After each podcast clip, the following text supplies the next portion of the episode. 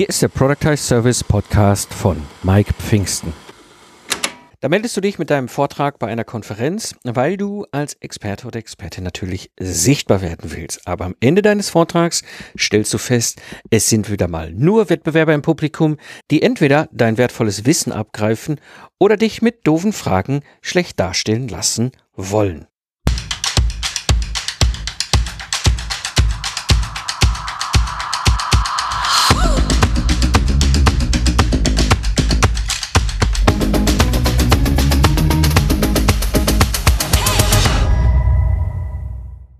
Hallo Gamechanger, am Mikrofon ist wieder Mike Pfingsten, dein Mentor und Gründer der Proctor Service Mastermind. Ich zeige dir, wie du mit einem Proctor Service aus dem freiberuflichen Zeit gegen Geld Hamsterrad aussteigst, ohne dabei auf dein bisheriges Einkommen zu verzichten, damit du wieder Zeit hast für die wirklich wichtigen Dinge im Leben.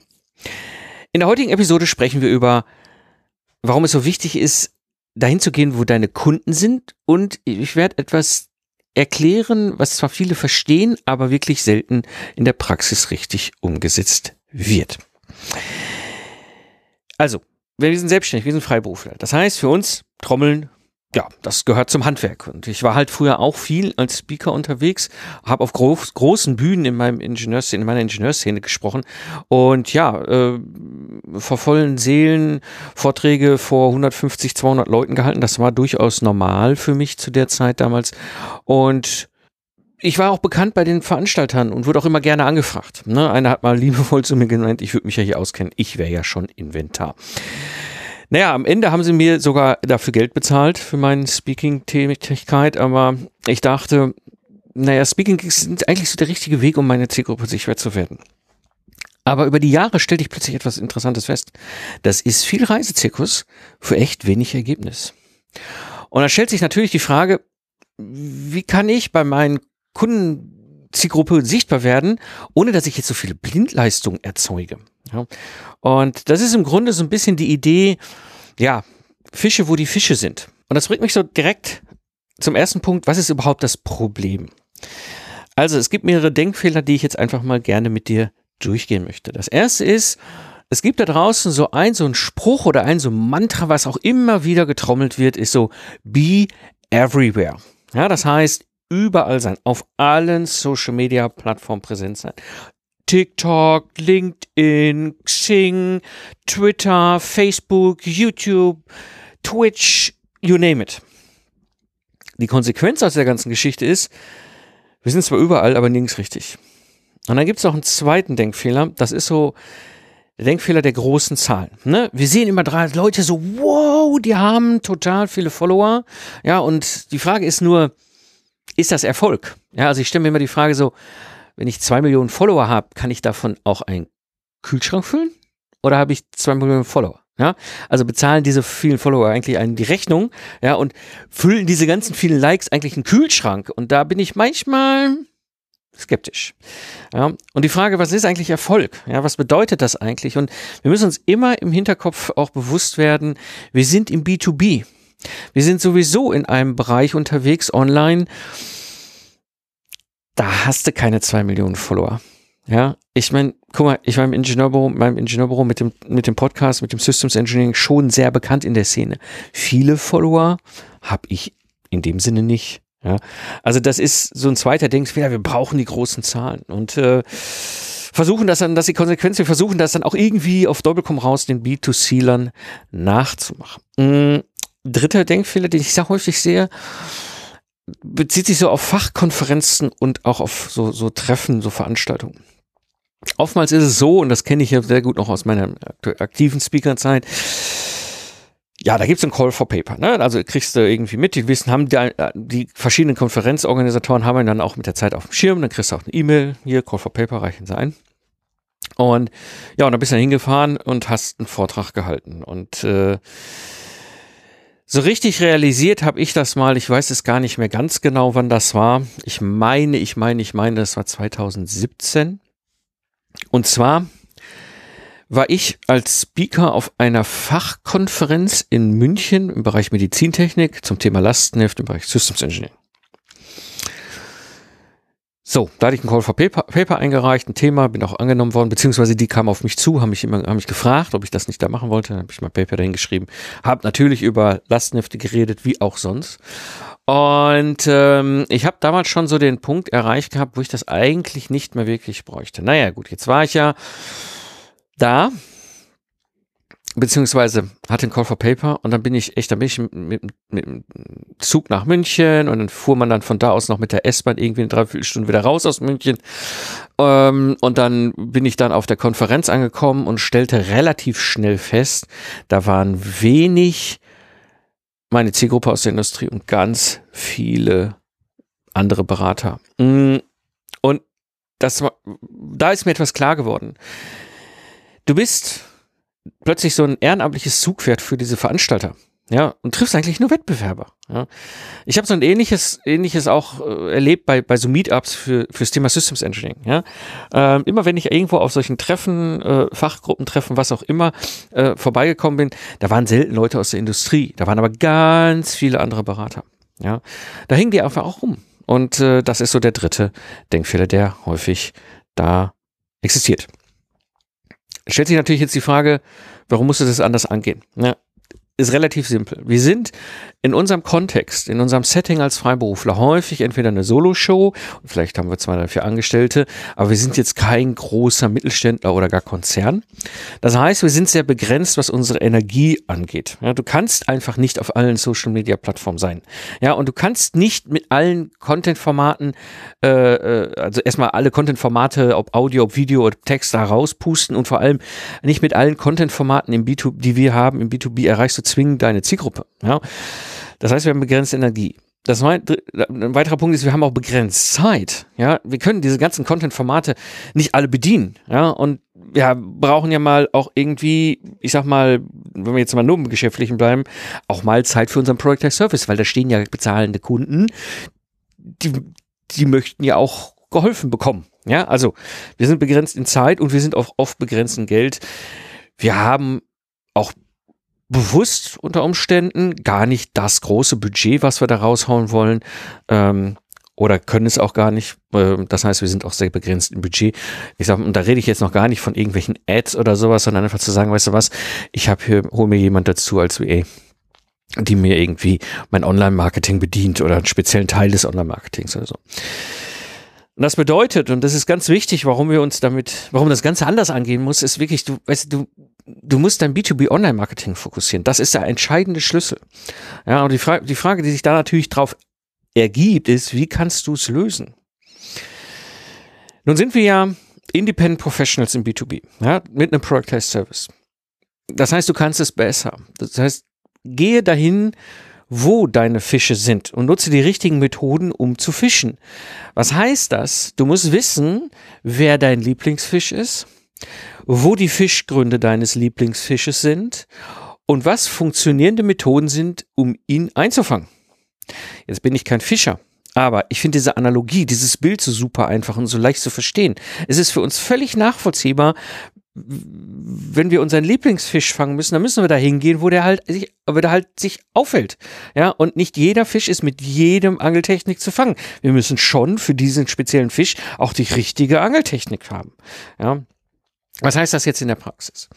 Also, Social Media. Gehen wir doch mal drauf hin. Wähle deine diplomatische Instanz. Was meine ich damit? Also, ähm, eins ist uns bewusst, da habe ich ja hier auch im Podcast schon häufiger und auch in anderen Episoden drüber gesprochen. Ähm, Social Media ist ja nicht unser Land. Ja, das ist das Land vom LinkedIn, das ist das Land vom Facebook, das ist das Land von Twitter, das ist das Land von TikTok. Ja, das gehört nicht uns, das gehört denen. So, das heißt, wir sind da und die Leute, die da drauf sind, gehören auch nicht uns, die gehören denen. Das bedeutet, du kannst das sehr gut vergleichen, wie wenn du so eine diplomatische Instanz in einem fremden Land eröffnest. Ja, das heißt, du gehst dort in dieses fremde Land und interagierst mit diesen Menschen in der Hoffnung, sie für dein Land zu begeistern. Ja, und das ist wichtig. Gerade im B2B mh, hm, gibt es aus meiner Sicht zwei sehr gut funktionierende diplomatische Instanzen. Das ist LinkedIn, aber das ist auch Twitter. B2B ist in Twitter total unterschätzt. Wichtig ist aber nur, Du musst sie richtig bedienen. Das meine ich mit diesem Thema diplomatische Instanz. Ich habe lieber eine diplomatische Instanz in einem fremden Land, wo ich, die ich aber perfekt bespielen kann, weil ich verstehe dieses Land, ich verstehe diese Leute, ja, ich weiß, was sie interessiert, ich bin in der Lage, mit denen richtig ordentlich zu kommunizieren und, und, und. Ja, es ist wichtig, dass ich mich entscheide und es richtig sauber bediene. Neben dem ganzen klassischen Social Media gibt es natürlich das Thema Netzwerken und wo wir Sichtbarkeit erzeugen können. Ne? Also das, was wir klassisch kennen, wir gehen offline irgendwo hin, treffen andere. Ja. Das heißt, was wir immer suchen müssen, wo wir uns immer überlegen müssen, wo gehe ich hin? Ja, das ist, ich muss gucken, wo viele Menschen der Zielgruppe sind und aber auch wenig Wettbewerber. Ja, das heißt, das ist oftmals ein bisschen problematisch weil wir doch sehr out of the box dabei denken müssen. Wir sind oft sehr eingefahren auf unseren klassischen Weg. Natürlich gehe ich zum Systems Engineering Meetup. Ja, also ich mache mal ein konkretes Beispiel. Ne, gibt es diese Zielgruppen-Events. Ja, beispielsweise eben Barcamps. Ja, selber ja auch schon seit seit fast zehn, nee, oh, doch acht Jahren. Vor acht Jahren habe ich mein erstes Barcamp organisiert. Oh mein Gott. Ähm, also ja, äh, war so ein paar Beispiele, gut und schlechtes Beispiel in diesem Fall eine schlechte Idee ist eigentlich zum Systems Camp zu gehen. Das ist zwar ein Barcamp, was ich selber organisiert habe, ja, was ich selbst äh, damals in die Welt gebracht habe, aber ähm, klar, wer ist denn da auf diesem Barcamp? Da teilweise meine Zielgruppe, gar keine Frage, aber nicht ohne und zu unterschätzen, da sind natürlich auch andere Beraterinnen und Berater, andere Expertinnen, Experten, andere Meisterinnen, Meister ihres Fachs. Ja besser ist oder richtig gut ist, woanders hinzugehen für mich. Und das habe ich dann damals gelernt. Und zwar gibt es im Barcamp-Bereich natürlich auch Barcamps für Hoho, Projektmanagement, das sogenannte PM-Camp. Natürlich laufen da auch Berater zum Projektmanagement, aber da läuft keiner rum zum Thema Systems Engineering. Und ich kann mich noch gut dran erinnern, das war auch im 2016, meine ich, wäre das gewesen, oder gar sogar 2015, ich bin mir nicht mehr sicher. Da bin ich nach Berlin zum PM-Camp gegangen. Ich, ich kenne auch viel aus der Szene. Ich meine, habe ja auch mit meinen Fuß in der Projektmanagement-Szene drin und ähm, bin da hingefahren.